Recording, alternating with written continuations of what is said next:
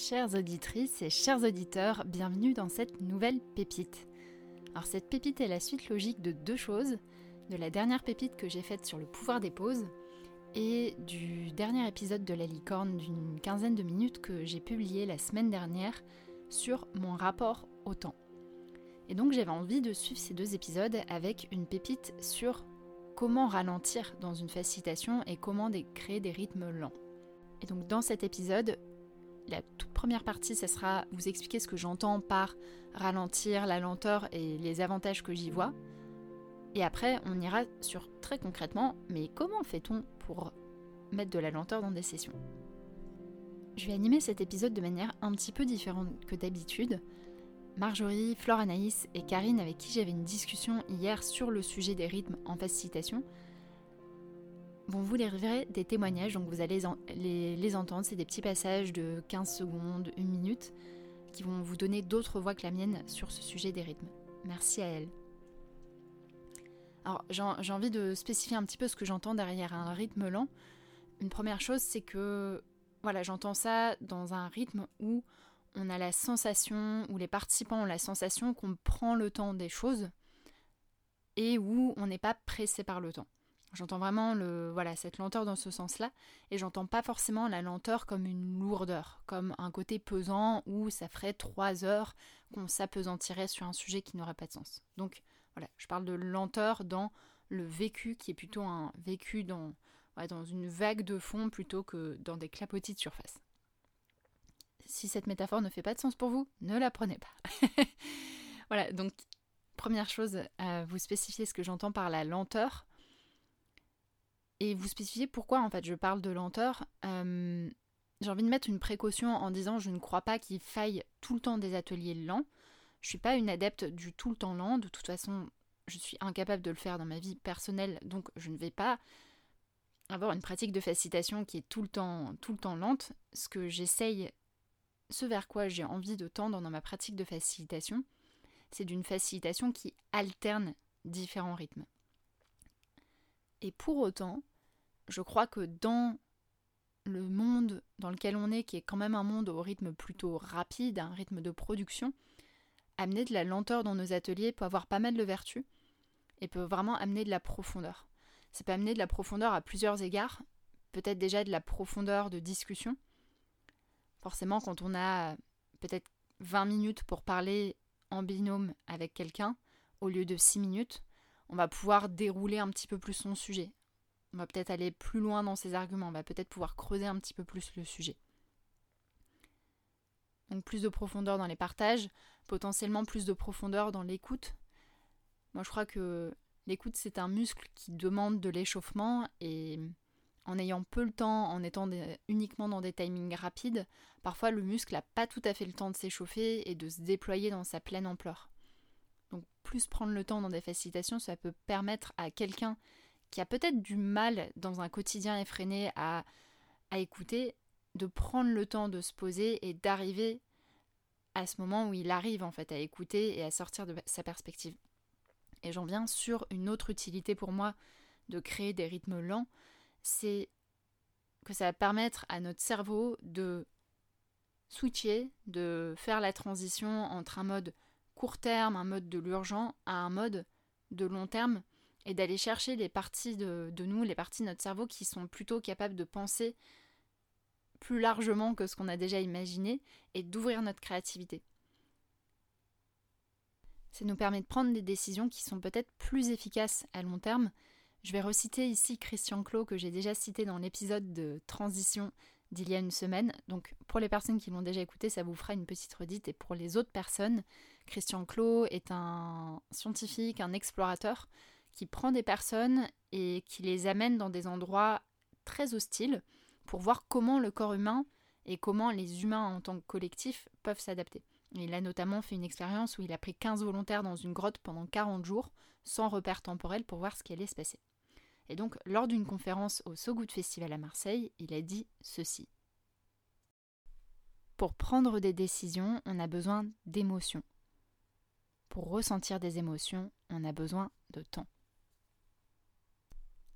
Donc potentiellement créer des espaces de ralentissement, en tout cas des espaces où les participants sentent qu'ils ont le temps, ça peut vraiment amener pas mal de bénéfices et pas mal d'efficacité au niveau de l'objectif du séminaire ou de la réunion que vous facilitez. C'est aussi pas mal d'avantages au niveau individuel, notamment au niveau de la régulation de notre système nerveux, notamment si vous avez des personnes qui peuvent vivre potentiellement des épisodes de stress, des épisodes de tension, d'avoir des moments où ils peuvent ralentir, où ils ne sont pas sursollicités par beaucoup de choses à faire en peu de temps, avec peu de ressources, ça peut vraiment contribuer à un assouplissement et à, à une meilleure prise en soin du système nerveux. Et puis une dernière vertu que j'ai envie de vous partager, c'est que créer un rythme plus lent peut tout simplement permettre à des personnes qui ont personnellement un rythme lent et qui ont, voilà, qui ont besoin de temps pour intégrer, pour comprendre, pour digérer, réfléchir, partager, ben ça peut créer plus d'accessibilité pour ces personnes-là. Une deuxième précaution, je ne prône pas le ralentissement pour le ralentissement. Oui, c'est très agréable pour moi de ralentir, mais déjà ce n'est pas la vérité pour tout le monde. Il y a des personnes pour qui ralentir ça peut être complexe. Et le but du jeu, c'est de, à nouveau, vous poser la question de l'intention. voilà, vous connaissez bien, c'est ma petite marotte, ma grande marotte même. Vous posez la question de l'intention de votre rassemblement. Et derrière, d'aller créer les rythmes qui vont permettre de servir cette intention. Et une deuxième chose que j'avais envie de nommer là-dessus, c'est que même si vous, vous impulsez un rythme qui est lent de votre propre vécu, il ne le sera pas forcément pour les participants. Premier extrait, Marjorie Moget-Cousin, facilitatrice à Avignon. Ce que je repars, c'est ouais, la notion de rythme n'est pas la même pour tout le monde. On parle pas euh, déjà entre nous, euh, voilà, c'était pas, on n'a pas forcément le, la même vision du rythme. Il y a rythme de l'atelier il y a euh, rythme des exercices, il y a rythme de, et posture de la facilitatrice. Il y a rythme extérieur aussi, il y avait des histoires de, de silence ou de, musique, etc.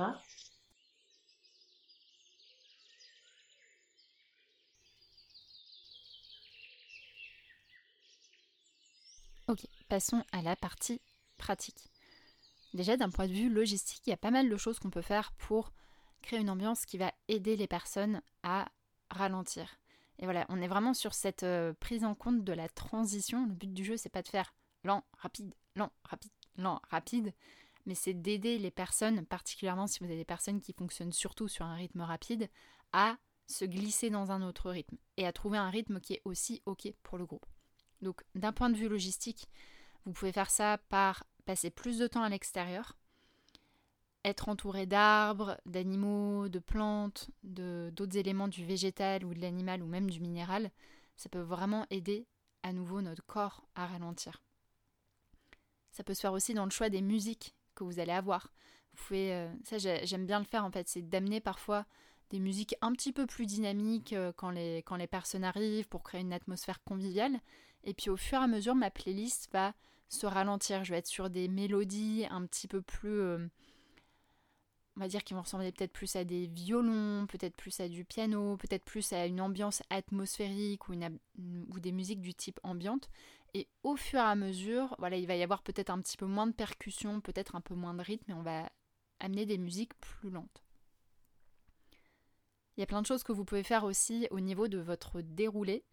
Donc là, ça va se jouer beaucoup dans la phase de conception, de repartir de votre intention, d'enlever plus de choses que ce que vous enlèveriez généralement quand vous faites votre phase de conception et de prendre des séquences et d'allonger le temps que vous mettriez classiquement sur ces séquences, d'y laisser plus de temps, d'avoir plus de temps de pause, plus de temps pour le déjeuner et plus de temps de, de tampon en fait, plus euh, voilà, de peut-être prévoir une heure et demie dans votre timing sur lequel il n'y a pas forcément d'objectif, en faisant confiance que le groupe saura quoi en faire.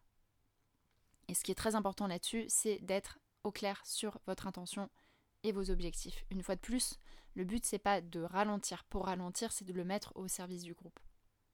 Deuxième témoignage de Flore Anaïs, Kissy, facilitatrice à Lyon. Le rythme est une composante de l'atelier qui peut vraiment être utilisée au service de ce que l'on souhaite faire atteindre ou, même créer, euh, c'est un élément essentiel que l'on ne prend peut-être pas assez le temps de réfléchir et de définir, alors qu'il a un réel impact qui peut donc être utilisé en conscience pour venir soutenir ce que l'on a envie de faire.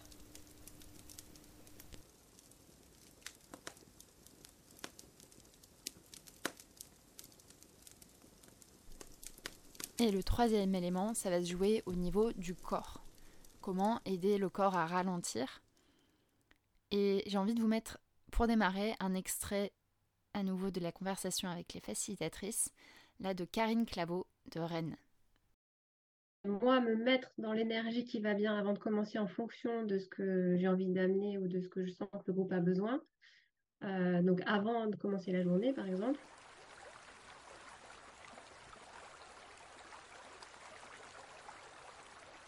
Donc déjà commencer pour soi en tant que facilitateur, en tant que facilitatrice, comment par notre posture aider les personnes à ralentir ou en tout cas à avoir un rythme qui correspond aux intentions et aux besoins de la session. Vous pouvez aussi réaménager la salle pour que les personnes puissent s'installer de manière confortable. C'est très différent d'avoir une salle qui est dans une plénière classique ou en configuration salle de classe ou d'avoir des fauteuils ou d'avoir des tapis de yoga avec des tapis ou d'aller s'installer dans un dans des canapés dans le coin dans un coin salon d'une maison, c'est tout à fait faisable aussi. Vous pouvez faire aussi des exercices corporels pour aider à ralentir, que ce soit des exercices de respiration, de méditation. Ça ne marche pas forcément pour tous les participants, donc là, la question à nouveau, c'est est-ce que en faisant ça, vous allez servir ou vous allez desservir le groupe? En fonction des groupes, ça peut plus ou moins bien marcher. Et puis après, ça va être de, de prendre le temps des pauses et de, dans ce que vous allez nourrir pour les participants, que ce soit au niveau des boissons, de la nourriture, d'aussi donner des boissons, des nourritures qui peuvent aider le corps à plutôt être posé plutôt que surexcité euh, typiquement le jean à midi, je ne sais pas si ça aide à ralentir, peut-être pour certains, peut-être pas. Je n'ai pas beaucoup d'expérience avec le jean. Mais en tout cas, c'est de prendre en compte que dans votre journée, il n'y a pas que le déroulé qui peut créer de la lenteur, mais il y a plein plein plein d'autres éléments qui peuvent, euh, qui peuvent aider à le faire. On va arrêter la pépite ici. Vous retrouverez un deuxième épisode de transition qui continuera sur le rapport au temps. Et là, on parlera plutôt du court terme et du long terme. Et je ferai une pépite après sur comment on utilise ça en facilitation. N'hésitez pas à commenter cet épisode sur les réseaux sociaux, que ce soit sur LinkedIn ou sur Instagram, à partager aussi vous votre relation au ralentissement quand vous guidez des ateliers de facilitation. cet épisode n'a pas pour but d'être exhaustif, loin de là, mais de déjà donner des premières billes, des premiers repères, et je suis sûre que parmi vous, vous avez plein d'idées sur comment créer des rythmes lents, profonds et efficaces dans des facilitations. Je vous dis à très bientôt et, hâte de vous retrouver sur les réseaux, sur la newsletter Secret de Facilitation ou peut-être via un courrier de pigeon magique, on ne sait jamais. Bonne journée à vous